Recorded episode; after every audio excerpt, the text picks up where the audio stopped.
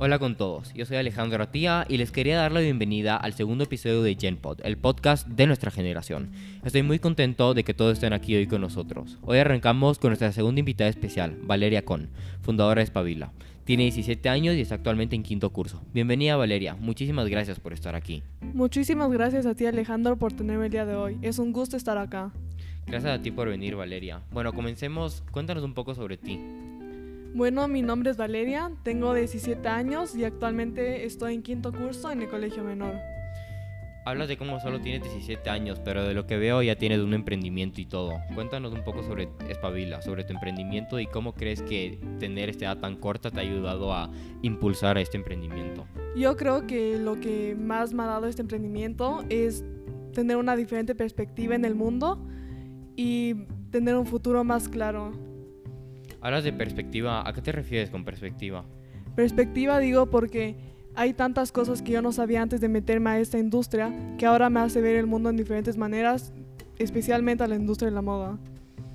Hablas de la industria de la moda y cómo te ha hecho ver el mundo en diferentes maneras. Cuéntanos a qué te refieres con esto. Principalmente hay dos términos que son los más impactantes, que son fast fashion y slow fashion. Esto es por lo que Fast fashion quiere decir que el 80% de las prendas que estamos usando luego terminan en botaderos o están siendo incendiadas. Y esto realmente es un efecto negativo para el medio ambiente.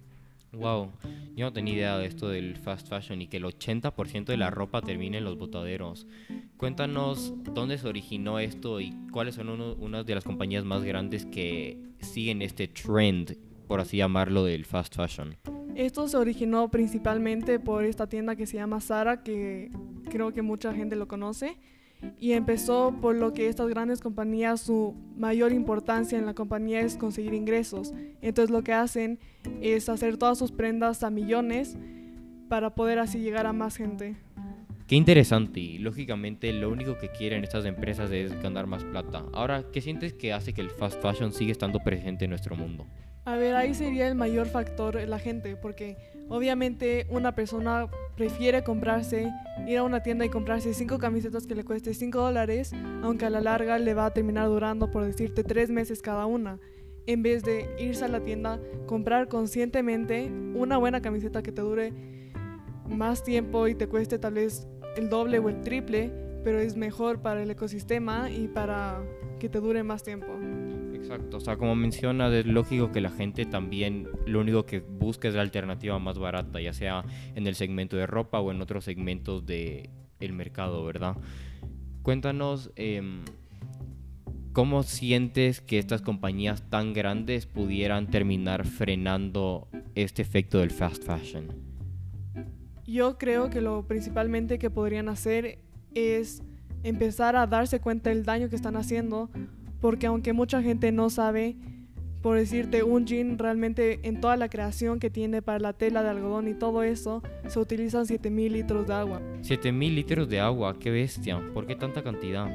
Bueno, esto es porque, por decirte, para hacer una tela de algodón, el proceso es larguísimo. Tienes que primero cosechar el algodón y para hacer todo el proceso de que se convierta en una tela, tienes que añadirle agua y otros químicos y así es como se va haciendo. Y la mayor parte que afecta a todo esto es que usas tanta agua para hacer estos jeans o para hacer estas camisetas que a la final tú usas esto y las grandes compañías o los emprendimientos recortan esto con todos los patrones y el 15% de toda la tela recortada igualmente termina en los desechos. 15%, qué bestia, qué cantidades más grandes.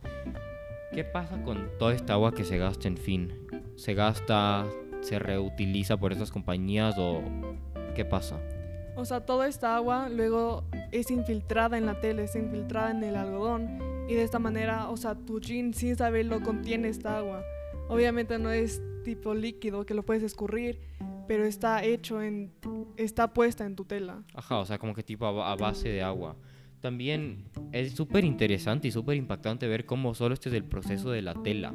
O sea, solo es el proceso de la tela y cómo sigue faltando un proceso súper grande. Algo que yo he visto con este fast fashion y que creo que alguna vez estudié en el colegio es como em, es hecho en países como Vietnam, como Bangladesh y como mucha gente también sufre de esto ya que les pagan o súper poco. Cuéntanos de algunos de los efectos que tiene el fast fashion, no en el comprador, sino en el que trabaja en esta industria. Bueno, eso es uno de los mayores factores que también como compradores deberíamos siempre tener consciente, porque lo que también hacen estas varias empresas que van a los países donde los recursos son más bajos y se aprovechan de las personas que están detrás de la máquina de costura. Esto es porque de la esa camiseta que te compraste que costó 5 dólares, aunque no sepas, solo del 1 al 3% de lo que tú compraste está yendo a esta persona que fabricó tu ropa.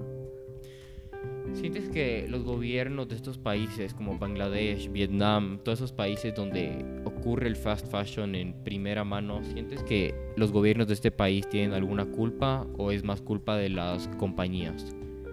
Yo realmente no creo que tiene mucha culpa el gobierno porque lo que están haciendo estas compañías están yendo directamente a estos países porque saben que están dispuestos a trabajar tanto porque no tienen eso. Entonces es una manera que ellos tienen que hacer esto para sobrevivir.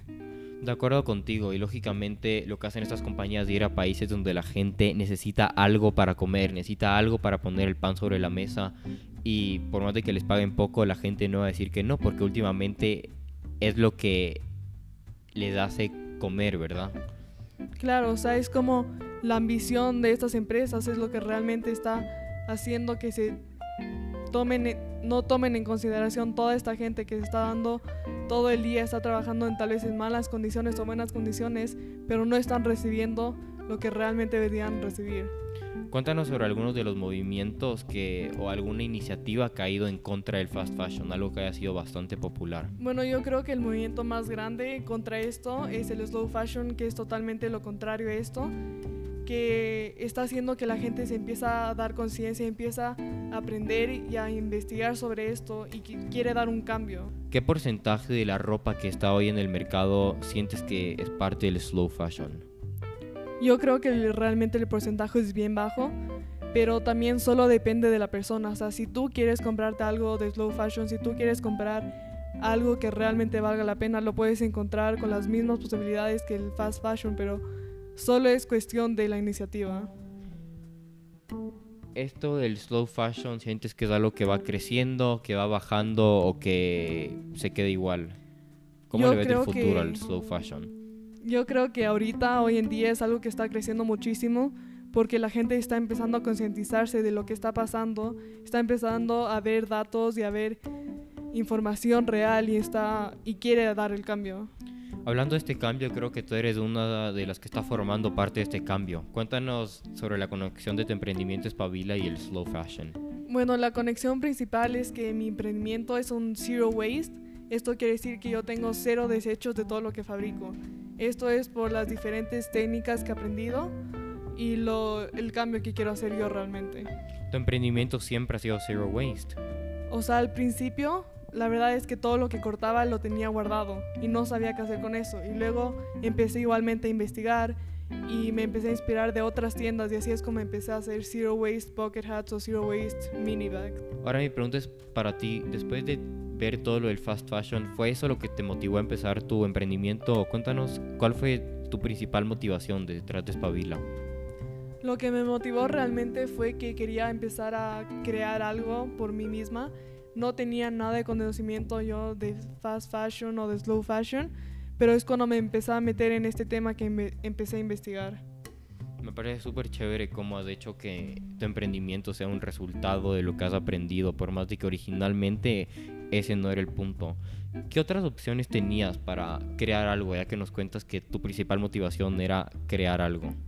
O sea, como estábamos en época de pandemia, estábamos encerrados en nuestras casas, quería hacer algo yo y lo que estaba viendo era muchos tutoriales desde la cocina hasta hacer joyas y luego fue cuando encontré una máquina de coser lo que realmente me inspiró. ¿Qué sientes que fue el clic final que te llevó a irte por la industria de la moda en vez de cualquier otra industria? Es muy chistoso, pero realmente lo que más me cliqueó creo que fue cuando creé mi primer bucket hat y subí una foto, les mandé a mis amigas y todas me decían que ellas también querían uno, que les gustaba mucho. Y así fue como me inspiró a hacer este emprendimiento Qué interesante. Cuéntanos, aparte de tus amigas, ¿tienes alguna otra persona que te haya motivado, que te haya ayudado en este proceso? Eh, mis papás son las personas que más me ayudaron, sobre todo en el proceso, desde que mi mamá me ayuda a ver las telas, me ayuda a ver si le gusta, si está bien o no, y mi papá que también me ayuda, él me lleva a todas partes, me ayuda a hacer las entregas y todo. Me parece increíble que tengas tanto apoyo. Cuéntanos un poco sobre eh, la visión y el futuro de Espabila. El propósito sobre todo de esto es dar a conciencia porque a la final todo lo que estoy haciendo, yo, yo realmente creo que cada gota tiene su importancia en el mundo, pero lo que más trato de hacer es concientizar a la gente no solo de slow fashion o fast fashion, sino de también pensar de dónde viene la ropa, si realmente vale la pena toda esa ropa que estás comprando o si solo es un gusto más. ¿Cómo piensas irle creciendo a tu emprendimiento aún siguiendo las reglas, por así ponerlo, del slow fashion. ¿A qué me refiero con esto? O sea, básicamente uno ve que muchas de las marcas que van creciendo hoy en día em, lo que hacen es fabricar mucho de la misma cosa, de la misma cosa, de la misma cosa. Y obviamente con el proceso que tú estás haciendo ahora para fabricar tus bucket hats es más difícil crecer y hacer como que todo al mismo tiempo. ¿Cómo piensas elevar este crecimiento aún siguiendo con el slow fashion? Yo creo que lo más importante ahí sería que la manera en que quiero crecer es teniendo más productos, más variedad, no más de lo mismo que tengo, porque igualmente a la misma manera yo soy la que crea todo, yo soy la que lo cose todo y no me paso todo el día frente de la máquina de coser. Entonces por eso también voy poco a poco viendo lo que quieren los clientes y dándoles gusto sin, sin dejar que la ambición me gane. ¿Qué pasa si tipo muchísima gente te empieza a pedir productos. De la nada tienes este boom en tus productos. ¿Cómo pensarías ahí crecer? ¿Contratarías a más gente o cómo harías para aún seguir bajo el proceso del slow fashion? Yo creo que si mucha gente me empieza a pedir y tengo mucha demanda, pero igualmente sigo vendiendo mis productos de Zero Waste, que son los que me ayudan a deshacerme de todo ese desecho, sí podría pedir ayuda porque a la final eso es lo que queremos hacer, es crecer, pero seguir con lo mismo que creo. Antes cuando hablabas de crecimiento hablabas de vender más productos. ¿Cuáles son algunos de los nuevos productos que te gustaría implementar a tu línea? Actualmente me estoy metiendo en una escuela de taller de coser para aprender a hacer más cosas porque lo que estoy haciendo son estos bucket hats, pero obviamente todos estos videotutoriales de patterns y de ni sé qué. Y ahora lo que quiero es yo crear de mis, o sea, yo hacer estos diseños y de esta manera puedo tener más productos como camisetas, pantalones y lo que se me venga a la mente. Me parece súper entusiasta tu parte de lo tanto que le quieres crecer a la marca. ¿Qué productos ofreces hoy en día? Ahorita solo vendo bucket hats y bolsos.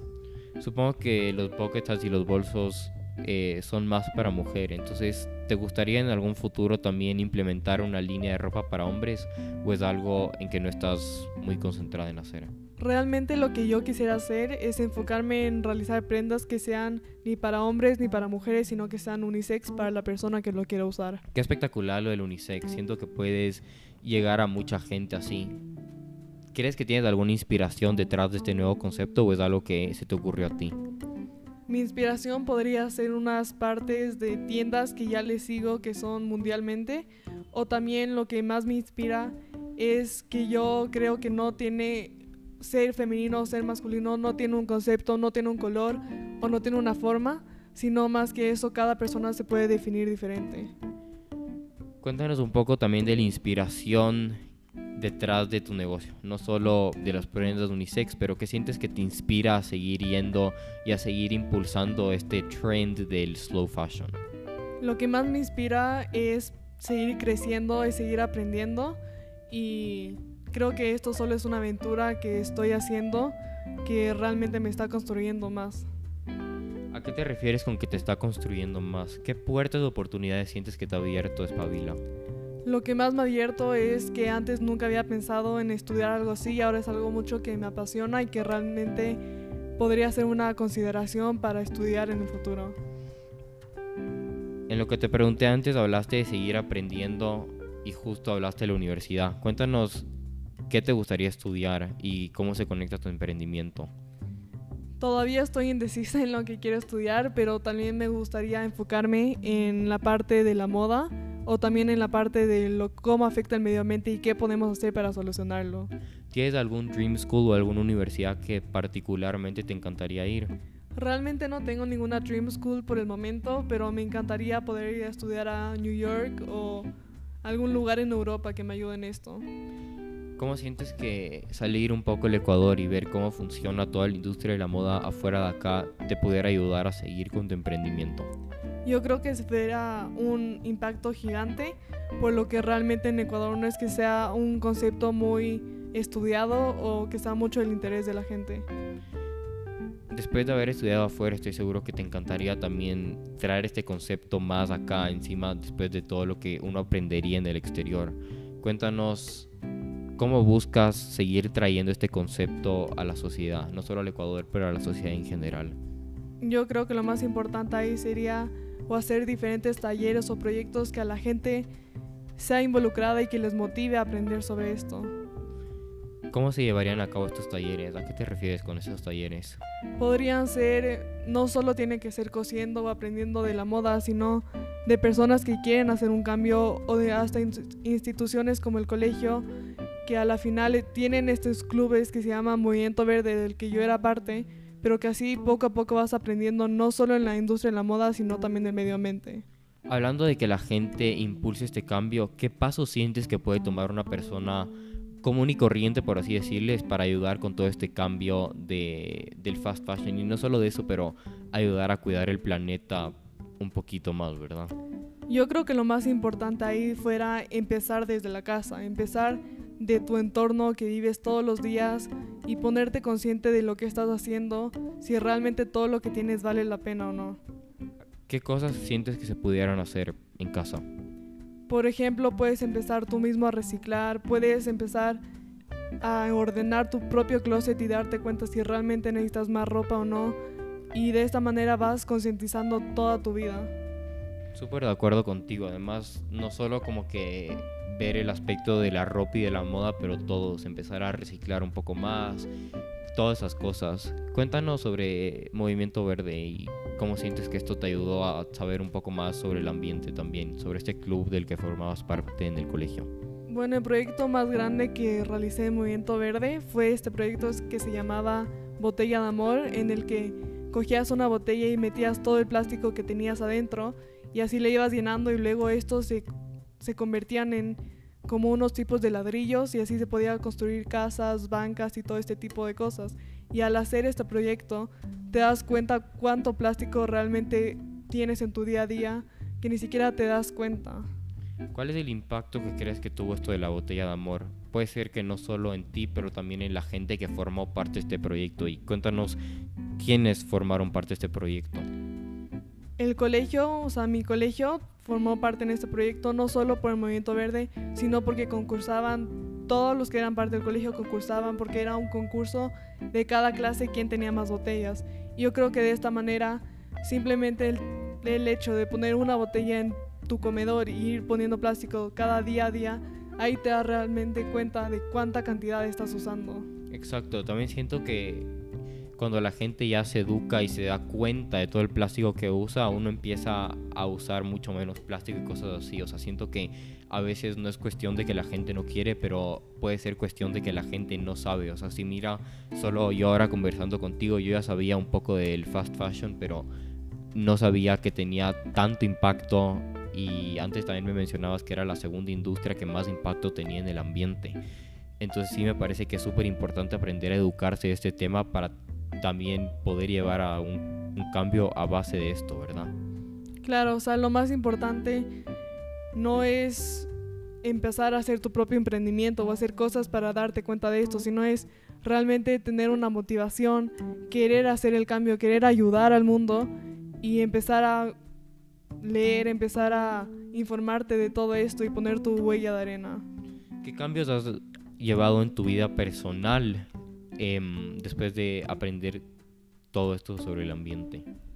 Personalmente, luego de la botella del, de amor, por ejemplo, empezamos a usar demasiado menos plástico en mi casa, empezamos a reciclar mucho más, a ordenar todo lo que reciclamos y luego, después de hacer mi emprendimiento, realmente lo que es difícil obviamente no parar de una, de comprar fast fashion, pero poco a poco te vas dando cuenta del efecto que tiene y empiezas a comprar menos. Ahora, ¿qué te parece uno de los problemas más grandes en el sector ambiental involucrando a diferentes negocios o emprendimientos? Yo creo que ahí el problema más grande, como lo mencioné, antes, es la conciencia, porque a la final todo el mundo sabe reciclaje, sabe lo que está bien y lo que está mal, pero luego de estas empresas tan grandes lo que pasa es que o les da medio que pereza o solo no tienen la conciencia de que ese plástico es una gran diferencia después. Hoy en día hemos visto cómo mucha gente tiene sus emprendimientos, ya sean de moda, sean de otras cosas. Em, yo incluido, tengo un emprendimiento de teléfonos. Cuéntanos qué recomendaciones te gustaría mandar a otros pequeños emprendedores, al igual que grandes empresas, de cómo cuidar su huella ambiental. Yo creo que principalmente para los pequeños emprendedores varían demasiadas cosas, como por ejemplo, algo tan chiquito que no te darías cuenta sería el empaque. Tú ves, eh, recibes un empaque y obviamente es demasiado lindo, pero tiene el cartón, tiene los mil páginas de decoración, luego una de agradecimiento y a la final eso también todo se va a la basura o todo termina botado en el cuarto de alguna persona, entonces de alguna manera eso también está afectando demasiado. ¿Cómo son los empaques de espabilo? Empezó siendo solo con los bucket hats. Era una tirita, entonces era una tirita y de algunos de un cartón que tenía reciclado ya de la galería de mi mamá. Solo ahí ponía un sticker espabila y agradecía por la compra. Y ahora hoy en día entrego en cajas que son ecológicas. Justo hablando de la galería de tu mamá, Galería Marzuarte, si no me equivoco. Eh, justo ahora viniendo acá a grabar el podcast vi algunos de tus bucket hats ahí en venta. Cuéntame por qué decidiste vender ahí y en qué otros lugares buscas vender tus productos. Lo que pasa en la galería es que la conexión entre los bucket hats, entre todos mis productos y lo, la el arte que hay es que conjugan muy bien. Esto es porque obviamente cada obra de arte tiene una historia detrás de él tiene un por qué se hizo, por qué se pintó así o de alguna manera. Y yo creo que de alguna manera también cada uno de mis productos también cuentan una historia que hay detrás. Cuéntanos de alguna historia particular, algo, alguna anécdota de algún producto en específico que te acuerdes que significa algo para ti. Por decir, cuando empecé a hacer estas mini bags que son zero waste, realmente no empecé porque se me ocurrió a mí, sino tenía esta inspiración de una tienda que yo amo de Estados Unidos y me metí a un curso de ellos. Entonces hablé con la diseñadora, me metí por clases de Zoom y de ella aprendí y así es como empecé a hacer este producto. Qué increíble que hayas aprendido directamente de la fuente de la idea. O sea, mm, siento que definitivamente no hay mejor manera de aprender. Esta tienda de Estados Unidos también es Zero Waste. Sí, esta tienda es lo que me inspiró a mí realmente y ha sido un gran apoyo para mí porque después de realizar mi primera bolsa Zero Waste les mandé una foto y me felicitaron y todo y creo que fue un apoyo increíble. Wow, te felicito.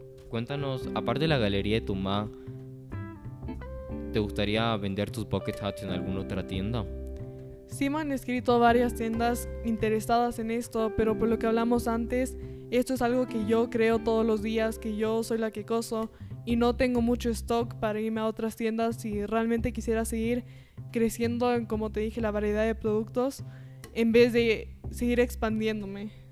¿Algún día piensas en llegar a esas tiendas? Sí, o sea, fuera un sueño hecho realidad, pero es un proceso que va poco a poco. ¿Qué pasos en el proceso sientes que has implementado para ir creciéndole a, a Espabila? Yo creo que enfocarme en la calidad, o sea, te puedo decir, asegurarte que mi primer bucket hat era parecía que una niña de 5 años lo hizo, pero poco a poco me voy enfocando más en los detalles y voy mejorando. Cuéntanos de algunas de las cosas que hacen que tus productos tengan esta calidad extremadamente alta. Yo creo que sobre todo es que le pongo mi esfuerzo y mi dedicación en cada producto que hago esto quiere decir que no es que hago cinco poker hats a la vez, sino me enfoco en uno, o sea, qué persona le estoy haciendo y le doy su tiempo. Súper interesante y súper de acuerdo contigo en el sentido que creo que lo más importante cuando uno empieza con un emprendimiento, con una pasión, es el hecho de que uno le encante, el hecho de que uno se levante con motivación y con esa sonrisa en uno de ir y en tu caso hacer el podcast, en mi caso hacer el podcast o hacer mi página web de vender teléfonos y en caso de muchos otros emprendedores siento que es algo súper, súper, súper importante para que el emprendimiento le vaya bien. Aparte de eso, ¿qué otra sugerencia le darías a otros emprendedores de nuestra edad para empezar su negocio? Le daría dos consejos mayormente, que fueran el primero espabilar, que sería creer en sí mismos, no tener miedo y hacerlo. Solo así es la única manera de empezar. Y el segundo consejo sería escuchando a la audiencia, escuchando qué quieren los compradores, no solo pensando en qué te gusta, en qué te gusta a ti, sino en qué te comprarían. Es súper importante cuando uno empieza un emprendimiento escuchar consejos.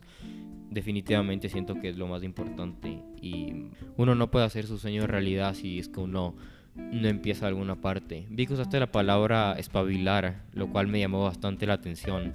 Cuéntanos el origen del nombre de espabila. Espabila textualmente significa dejar la pereza o dejar la timidez, pero personalmente tiene un significado mucho más grande para mí porque yo creo que es una forma de vivir tu día a día. Significa empezar a dejar la pereza, empezar a soltar los miedos, dejar todos los pensamientos atrás, no pensar el qué dirán, sino hacer lo que a ti te hace feliz y hacerlo con todas las ganas posible. Personalmente, para mí también creo que lo más difícil de empezar mi emprendimiento y el podcast fue el hecho de empezar y sacarse la pereza. yo definitivamente siento que empezar es el paso más difícil. Cuéntame para ti, ¿cuál fue el paso más difícil para empezar Espabila? Yo concuerdo totalmente contigo. El primer paso, el más difícil, uno de dejar la pereza, decir ya, bueno, me voy a poner las pilas, me voy a poner a hacer eso. Y el otro es dejar el miedo, no pensar en si vas a fracasar, si vas a vender, si no si no estás haciendo algo que te gusta a ti, cómo estás dejando tú tu propia huella en esto. Definitivamente, y siento que no hay otra forma de lanzar lo que quieres si uno no se atreve. Y definitivamente yo también he aprendido muchísimas cosas desde el primer episodio que hice de GenPod. Solo escuchar eso ya creo que aprendí un sinnúmero de cosas y lógicamente uno va aprendiendo demasiadas cosas a menudo que el camino sigue avanzando, sigue progresando y sigue avanzando. Sí, es una manera que lo empieza a hacer todo y sobre todo porque tiene que haber tanta preparación detrás de el lanzamiento de un emprendimiento, de una empresa y todo eso. Y nadie a la final te va a estar atrás tú diciendo que lo hagas, sino viene de la voluntad de cada uno. Exactamente, en fin, el único que te pone la motivación y la presión cuando uno lanza un emprendimiento es uno mismo. Entonces definitivamente tiene que ser algo que te apasione, algo que puedas hacer todos los días de tu vida con una sonrisa en tu cara y sí, súper, súper importante lo que dijiste. Siguiendo con la siguiente pregunta, describe tu emprendimiento en solo tres palabras. Diferente, consciente y positivo. ¿A qué te refieres con estas tres palabras que elegiste? A ver, sería diferente porque realmente no estoy enfocada en seguir el mismo emprendimiento de joyas de toda la gente o o en algún emprendimiento que esté aquí, sino por la misma manera que es consciente, es diferente, es un zero waste y es una manera que está tratando de hacer positivismo en el mundo y dando a esta gente a darse cuenta de lo que está haciendo. Ahora descríbete solo a ti. Describe a Valeria en tres palabras. Apasionada, determinada y entusiasta.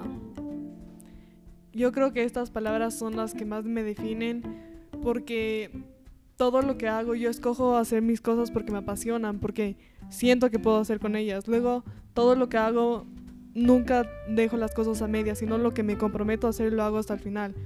Y luego, para terminar, la única manera que puedo estar feliz yo con mi vida y despertarme cada día y estar bien es porque le pongo entusiasmo y estoy bien yo con todo lo que hago. Ahora, como última pregunta, te quería preguntar si nos pudieras contar en detalle el proceso de creación de tus prendas?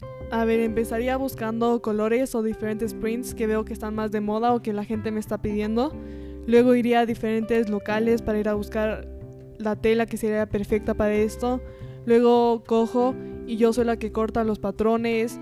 Luego los coso y además todos los bucket hats tienen una tela intermedio que se llama tela pegable, que es para que tengan una mejor consistencia y estructura. Luego lo coso, pongo mi etiqueta y bueno, ahí está y está lista para ser empacada. Qué chévere Valeria, te felicito, me parece tan increíble todo lo que estás haciendo y el mensaje que le quieres transmitir al mundo de tu emprendimiento me parece algo súper único y diferente y la verdad es que te felicito. Muchísimas gracias por estar aquí hoy y gracias. Bueno, muchísimas gracias a ti por tenerme hoy, pero bueno, quería hacerte una pregunta final para ti. ¿Y qué es lo que te llevas después de toda esta conversación que tuvimos y qué crees que va a ser tu cambio en esto?